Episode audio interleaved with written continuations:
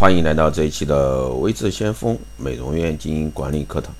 那今天这一期呢，给大家聊一下深美啊转型医美期间，美容院拿什么来赢得客户？那一个前端化啊，美业呢有很多巨头在投资大健康、大医美领域。大健康呢注重疾病预防、基因检测、细胞检测等等；医美呢则侧重啊美容整形手术。大医美和大健康是目前美容院客户需求量最大的两大板块，也是美容行业呢未来发展的一个趋势。那像超声刀、水光啊这些数美机有个共性，见效快，一次性啊收费高，大多呢以厂家和美容院合作分成模式运作。微整、注射干细胞这些海外输出的医疗项目呢，在美容院也是屡见不鲜。那为什么这些项目啊能运作的这么好呢？首先是因为顾客有需求，尽管在效果上或者说存在一些疑虑，但是呢，很多人追求快速美容。那趋势呢？大健康啊，预防疾病；大医美呢整形手术。现象像超声刀、水光啊、微整、注射干细胞。消费群体的主流是七零八零后啊，这个理性啊，比值比价。那美容院呢，现在以七零后、八零后为主主流消费群体。在消费方面呢比较理性，而且呢能运用互联网对自己看好的项目呢进行数据分析和查询。那面对这种状况呢，很多经营者想从深美啊转型到医美，但是呢医美和深美在人才、专业设备、管理模式方面是有很大的区别的。转型呢是为了突破现有的一些业绩瓶颈，通过一些医美项目来提高客单价，然后呢产生较大的一个业绩回报。但在转型过程中又有一些政策在制约。比如说医疗执照啊迈不过去的坎儿，同时呢对美容院的一个经营项目、产品合格啊检验报告等也严格审查，那这些呢都会促使美容院的经营呢逐渐规范化。那传统的一个生美人转医美，它为什么要去去转型呢？无非就是业绩瓶颈啊。那在政策方面，我们要做到经营这一块啊，范围啊，产品相关的认证，这就跟传统美容有是非常大的区别。但是物价、房租、人工、项目等成本提高，又给这个规范经营呢，会带来一些困难。在这样的环境下，我们该如何去应对呢？包括啊，现有从拓客模式啊，客户维护、项目整合、成本控制等等这些呢，都离不开这个移动互联网的一个思维方式。移动互联网呢，能够让我们在转型过程中去收获更多的，包括客户资源、产品信息、内部规范化的一个管理流程。那我们可以再思考一下，是否可以对店里现有的项目做一些自主的整合？比如说某个品牌的产品或者说仪器，是否可以不靠外面引进，通过自主组自主的一个整合呢，推出新的项目？在成本管理上，是否花了大量时间在员工培训上？员工的流失啊，会不会让顾客也跟着流失？有没有利用一些移动互联网工具来拓客？比如说在网上做一些团购，或者说一些互联网啊平台异业的联盟，做一些客户的分享以及落地的非主题性的活动。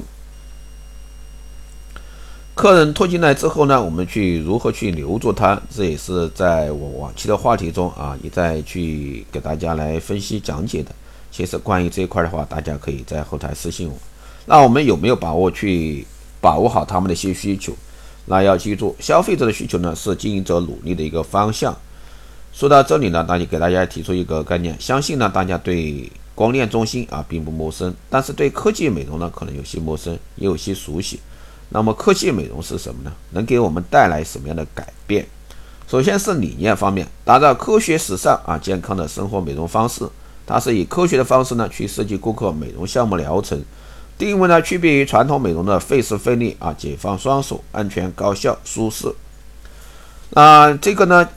介于啊医学美容和生活美容的新型美容方式啊，是利用前沿的电子技术以及护肤品，结合人体生物学呢，打造全新的一个美容技术。这就是光电啊美容中心。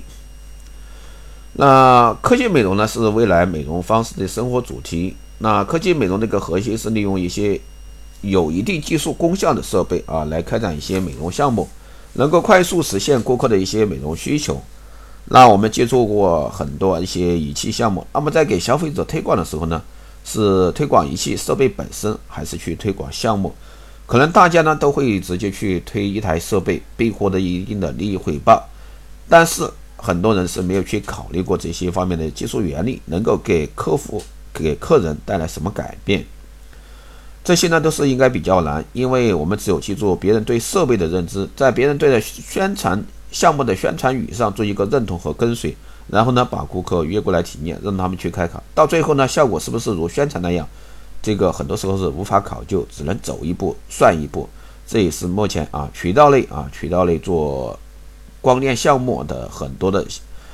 时候啊是这样的一个方式啊，也就是说九百八也好，多少钱也好，先约过来，然后体验，然后再升单。还有呢，科技美容，那我们要做一个三大精准定位。那接下来就个人啊对科技美容项目的搭建，给大家一些建议，希望以后能够利用店内现有的设备和产品呢去做一些自主创新和研发一些项目。市场需求。那消费群体的一个年轻化，美容机构以服务为导向，过渡到以效果为导向的经营模式，迎合呢美容机构项目价格的设计需求。首先从消费群体的年轻化出发，美容机构也会面临由以前的服务啊以服务为导向，转变为以效果为导向的经营模式，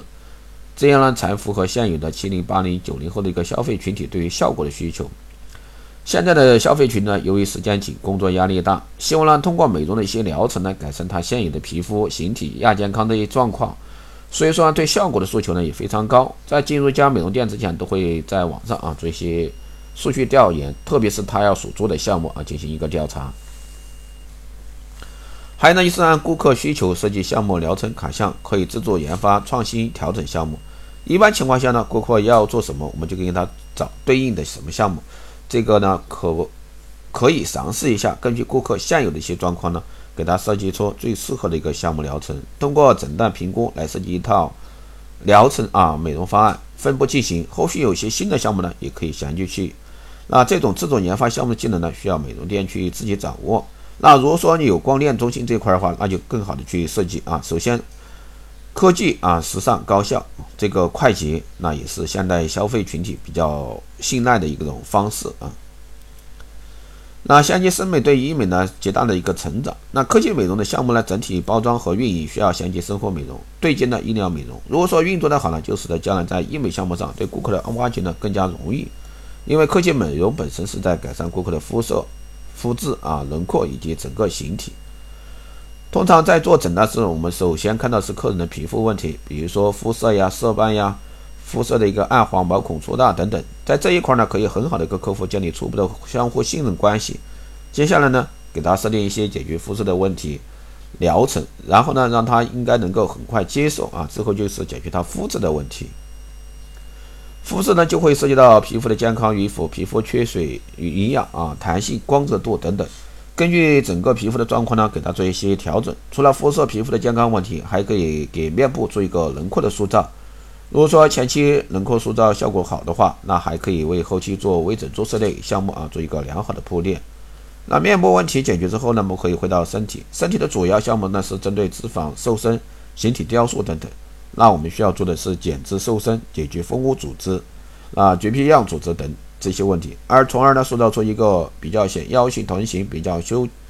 肩背啊，包括四肢、手臂、臀部的一个具有美感的一个形体。